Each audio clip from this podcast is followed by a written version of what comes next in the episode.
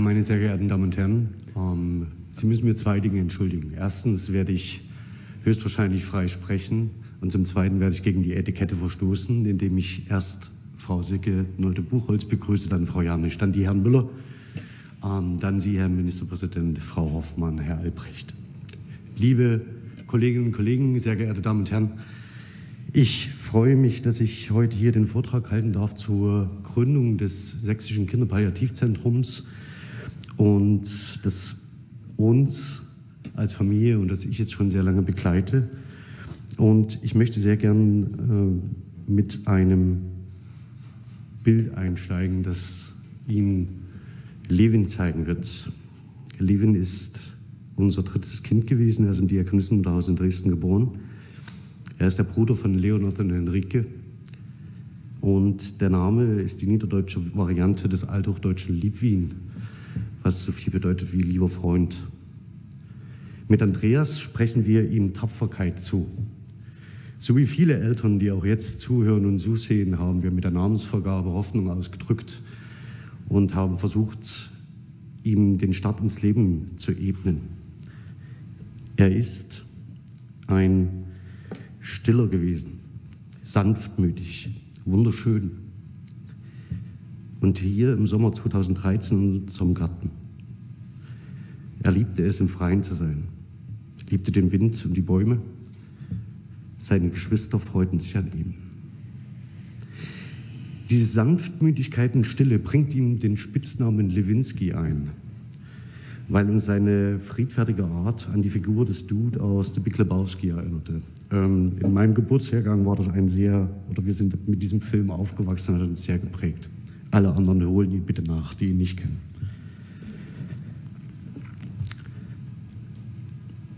Wenn wir über seltene Erkrankungen sprechen, Rare Diseases, dann muss uns immer klar sein, dass in unseren westlichen Gesellschaften die körperliche Unversehrtheit vorausgesetzt wird. Eine Krankheit hat keine Bedeutung, zumindest keine soziale Bedeutung, der wir kommunikativen Aufwand beimessen seltene Erkrankungen und die Menschen, die daran kranken, erkranken, sind nicht sichtbar. Niemand spricht über sie. Sie werden nur von wenigen erforscht. Seltene Krankheiten gehen oft mit schweren Beeinträchtigungen her. Einige haben wir gesehen. Aber was ist mit den Menschen, die davon betroffen sind? Sie werden aus der Welt gesetzt und auf diejenigen zurückgeworfen, die sie Familie und Freunde nennen. Sie und ihre Familien stehen vor besonderen, auch kommunikativen Herausforderungen. Im Dezember 2013 kann Levin nicht mehr sitzen. Im Januar 2014 erhalten wir die erste Diagnose im Klinikum Meißen, dass Levin an einer Leukodystrophie erkrankt sei. Das sind, ist eine Gruppe genetisch bedingter Stoffwechselerkrankungen, die zum Myelinabbau führt, also der weißen Substanz im Gehirn. Leukodystrophien sind noch nicht heilbar, also zumindest nicht ähm, sind therapierbar und verlaufen im kleinen Kindalter oft rapide und tödlich. Mit der Erstdiagnose, mit der meine Frau Friedrich und ich sehr schwer umgehen konnten, haben uns einer Haustaufe entschieden. Am 25.01.2014 wurde Levin getauft auf die Worte, aber ich weiß, dass mein Erlöser lebt. Von hier ein ganz herzlicher Gruß an Bernd Oehler, der die Taufe vollzogen hat. Seine erste Haustaufe und ich hoffe auch seine letzte, für den das eine Zumutung gewesen sein muss, auf Hiob zu taufen. Den ersten Geburtstag von ihm feiern wir am 2. Februar 2014 schon in tiefer Sorge ähm, um seine Gesundheit. Für uns war vollkommen unklar, wie sich die Situation entwickelt. Im September 2014 wurde der Anfangsverdacht auf Morbus Krabbe, eine autosomal rezessive Erberkrankung, die tödlich verläuft, bestätigt.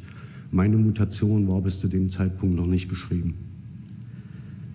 Ab dem Zeitpunkt waren wir auf Rückzug gepolt. Und es begann ab September ein Abschied auf Raten. Ich denke, dass wir als Familie uns in den Herbst, im September und Oktober angefangen haben, uns von unserem Sohn zu verabschieden. Das ist etwas, das viele Familien erleben, deren Kinder sterben. so auf Raten nicht plötzlich, ja, ähm, dass das Umfeld nicht bemerkt, ähm, wie lange so ein Abschied gehen kann. Und dass sie vor allen Dingen, wenn ein Kind stirbt, nicht akzeptieren wollen, dass möglicherweise nicht nur Leid, Trauer die Familien beherrschen, sondern möglicherweise auch Erleichterung und Hoffnung auf einen Neuanfang. Das ist mir wichtig zu sagen, denn unsere Gesellschaft ist, erwartet dann von den Eltern aus meiner Sicht zu viel. Sowas wie Dankbarkeit, ja, also Dankbarkeit, dass man doch den Weg begleitet hat und irgendwie das mit den Weg mit ans Grab geschafft hat. Aber da ist für die Familien schon alles gelaufen. Levin Andreas wurde am 12. Januar 2015 das letzte Mal von uns lebend im Arm gehalten. Er starb in den frühen Morgenstunden am Ende aller unserer Möglichkeiten daheim. Zum Glück. Auf eine invasive Behandlung haben wir verzichtet. Er ist bestattet mit dem Spruch, lebt als Kinder des Lichts. Doch jetzt zu dem, weshalb ich heute da bin nämlich dem Brückenprojekt. Das heißt, was ist uns die Brücke gewesen? Am 28. Januar 2014 kam der Erstkontakt zur Brücke zustande, eigentlich das Brückenprojekt. Und die Aufgabe dieses Brückenprojektes ist, Kinder und Jugendliche und Erwachsene beim Übergang von der stationären in die ambulante häusliche Versorgung mitzubetreuen. Auch wird eine spezialisierte ambulante Palliativversorgung unter Beteiligung ambulanter Partner am Heimatort des Patienten durchgeführt. Das ist ein Zitat. Die Brücke ist als Bildelement im Logo des Sächsischen Kinderpalliativzentrums wieder aufgenommen und ich denke, das passiert nicht einfach so, sondern das dürfte sich jemand etwas dabei gedacht haben. Und ich möchte ganz kurz darauf eingehen. Das, den Begriff der Brücke benutzen wir wie selbstverständlich.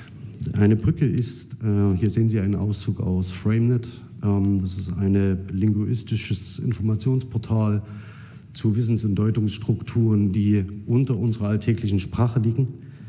Eine Brücke ist ein Verkehrsweg. Ein Verkehrsweg, der einen Anfang und ein Ende hat, der konkret ist und der die Möglichkeit, die Option zum Überqueren anbietet. Ohne das andere Ende zu sehen, kann man einen Weg beginnen. Das ist meist das Entscheidende. Und eine Brücke setzt Vertrauen voraus, und zwar für diejenigen, die sie bauen und auch diejenigen, die sie begehen. Jetzt, ich verschone Sie ganz kurz, aber das, was im Wesentlichen damit passiert, die Brücke ist eine der Basismetaphern für unser konzeptionelles Denken. In der kognitiven Linguistik sprechen wir dann davon, dass man solche Pfade auch metaphorisieren kann. Und wir tun das immer. Also wir können als Menschen nicht anders. Deswegen ist es ein sehr gut gewähltes Symbol. Also Respekt dafür. Das trägt noch lang. Wie eine Brücke. Äh, mit Brücken kann man Gräben äh, überbrücken. Brücken kann man bauen. Man kann sie schlagen man kann sie überqueren. In der Regel überquert man Flüsse, also nicht übergehbares. Und ich möchte Ihnen nur einige Beispiele zeigen. Fangen Sie bitte nicht das an zu lesen, äh, sondern nur das Beispiel 2. Ähm, das muss ich selber, ich habe eine Minus 2. Ähm, mit einer solchen Brücke will Tillich, äh, mit einer klaren Sprache will Tillich eine Brücke schlagen von der Macht zum Volk. Das ist nur nicht das, tatsächlich nur zufällig gewählt, ähm, auch wenn es Amtsnachfolger im Raume gibt. Aber das Entscheidende ist der Brückenbau durch Kommunikation, auf was es mir hier ankommt. Ähm, denn der Brückenbau durch Kommunikation schafft Vertrauen. Und ich denke, dass das S, äh, SPKZ im Moment noch kein eigenes Haus hat, ähm, ist insofern nicht dramatisch, weil diese Kommunikation und das Vertrauen das Bindeglied der Brücke darstellt. Das Zweite ist, dass wir Brücken äh, abbrechen können, dass wir nicht wissen, ob Brücken halten. Es gibt da die absurdesten Planungsfehler, äh, von denen man sich äh, überzeugen kann. Das Interessante ist aber, dass buchstäblich Brücken sehr fragil sind.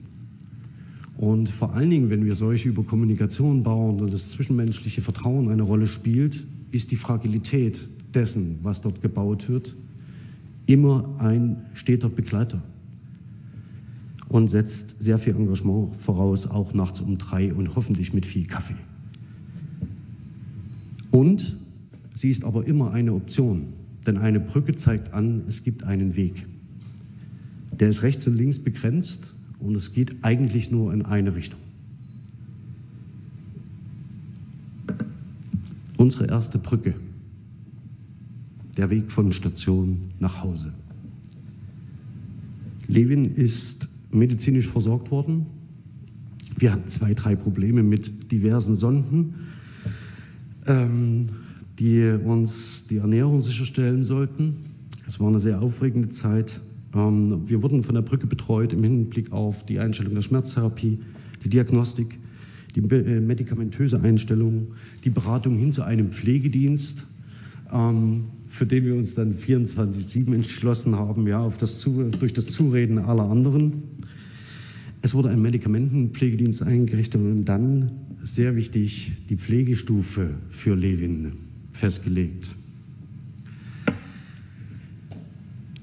Ohne die hätten wir das nicht ermöglichen können. Ich gehe mal ganz kurz von links nach rechts durch. Sie haben viele der Beteiligten heute schon gesehen. Ganz rechts Dr. Renate Bergert, die am Kinderbett von Levin steht. Daneben meine Frau Friederike, die Physiotherapeutin Katrin Brettschneider, Dorothea vom Brückenprojekt und daneben Janine von unserem Pflegedienst. Also ich mache das Foto. Das ist eine Situation, eine Pflegesituation bei Familien daheim. Wie Sie vielleicht das äh, an dem Regalbord über dem an der Wand sehen, das sind Medikamente, die da stehen. Ähm, und diese Medikamente und das Leben damit haben für uns zum Alltag gehört. Und das war unser Alltag für ein Jahr. Es war ein schöner Alltag, aber er hatte auch Beschwerliches. Wir wurden unterstützt äh, mit Hilfsmitteln. Äh, links, das ist der Rocket Chair, äh, das ist ein Kinderwagen, der eine Bremsvorrichtung hat, mit der man vermuten könnte, dass dieser Kinderwagen an die 120, 130 Stundenkilometer fährt. Und den äh, Therapierstuhl daneben. Ähm, daneben hatten wir ein Bett, Sauerstoffversorgung rund um die Uhr und eine Ernährungsspezialistin. Die Physiotherapie, die ambulante Unterstützung mit den ambulanten Partnern, Physiotherapie, Logopädie, das lief nicht so gut und das Motoriktraining für Levin allesamt wichtig für die für das Leben, was ähm, ihm beschieden war. Ich erinnere mich, dass ich Dr. Matthias Richter, auch er ist hier im Raum, aber ich habe eine Minus 2, ich kann ihn wirklich nicht sehen, ähm, diese Fiebertabelle zeigte. Ähm, wir haben im November 2014 Levin verloren. Und auch er stand neben mir ähm, und meinte, manches sei ab dem Zeitpunkt nicht mehr beherrschbar, sondern man könne nur noch warten. Das haben wir getan. Und das ist die Brücke 2 vom Leben zum Tod. Das, was dort Familien abverlangt wird, im engeren und von äußerem durch das Palliativteam, ist Geduld und Vertrauen und das Aushalten des Unvermeidlichen. Diese Brücke, für diese Brücke gibt es kein Zurück. Es gibt einen Anfangspunkt und einen Endpunkt, der allen klar ist, aber es gibt keinen Weg zurück. Diese Aussichtslosigkeit, mit der man da geschlagen ist, und diese Hilflosigkeit, mit der man vor dieser Situation steht, dass das ein Team, das professionell ausgebildet ist, mit einem aushält und auswartet und ausharrt. Mag dem Team vielleicht Kraft geben, ja, auch das. Aber ich denke, es ist eine der besonderen Herausforderungen unserer Gesellschaft, die das nicht angemessen honoriert. Und insofern, auch hier noch einmal ist es wichtig, dass ein Zentrum entsteht, das dieser Arbeit einen Platz gibt.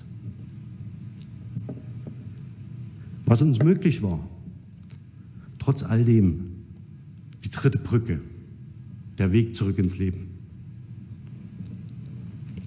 Sie sehen ganz links unsere beiden Kinder, Leonard und Henrike am Feigensteiner Strand in Kiel. Dahinter sieht man noch das, das sieht man noch Laboe, also das recht monströse ähm, U-Boot-Denkmal an den U-Boot-Krieg des Ersten Weltkriegs. Und Leonard ist in Haithabu, das ist eine Wikinger-Siedlung, die unweit von Kiel liegt. Meine Frau und ich haben nebenbei noch eine Tagung organisiert, äh, das dritte Lutherschultreffen 2014. Und schlussendlich kam Mathilde. Die sehen Sie ganz unten rechts, ganz links im Bild mit gebrochenem Arm, zwei Jahre alt, geboren am 14.10.2015. Die Diagnose kam im Frühjahr 2015 in Tübingen und sie ist gesund. Ich sage es jetzt mal ganz kurz. Alle, die an der Nach Überbringung dieser Nachricht beteiligt waren, haben gegen Datenschutzrecht verstoßen. Ja, weil alle äh, sich freuten, uns mitteilen zu können, dass Mathilde gesund sei. Und das waren nicht wenige. Des Weiteren haben wir uns entschieden, Mathilde taufen zu lassen. Sie wurde getauft auf Psalm 9,2. Ich danke dem Herrn von ganzem Herzen und erzähle alle deine Wunder. Meine Frau habe ich noch einmal geheiratet, ebenfalls im Juli 2017, auf den Spruch aus Hohelied 8,6, lege mich wie ein Siegel auf dein Herz, wie ein Siegel auf deinen Arm. Denn die Liebe ist stark wie der Tod und Leidenschaft unwiderstehlich wie das Totenreich. Ihre Glut ist feurig und eine gewaltige Flamme. Was bleibt?